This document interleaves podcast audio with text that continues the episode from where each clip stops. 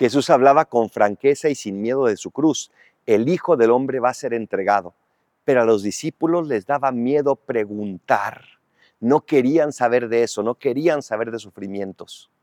Nosotros somos muy semejantes. No queremos saber de sufrimientos, de dolores. Nos da miedo preguntar. Nos da miedo pedirle a Dios la luz y la fuerza. Nos da miedo afrontar cualquier sufrimiento y cualquier dolor.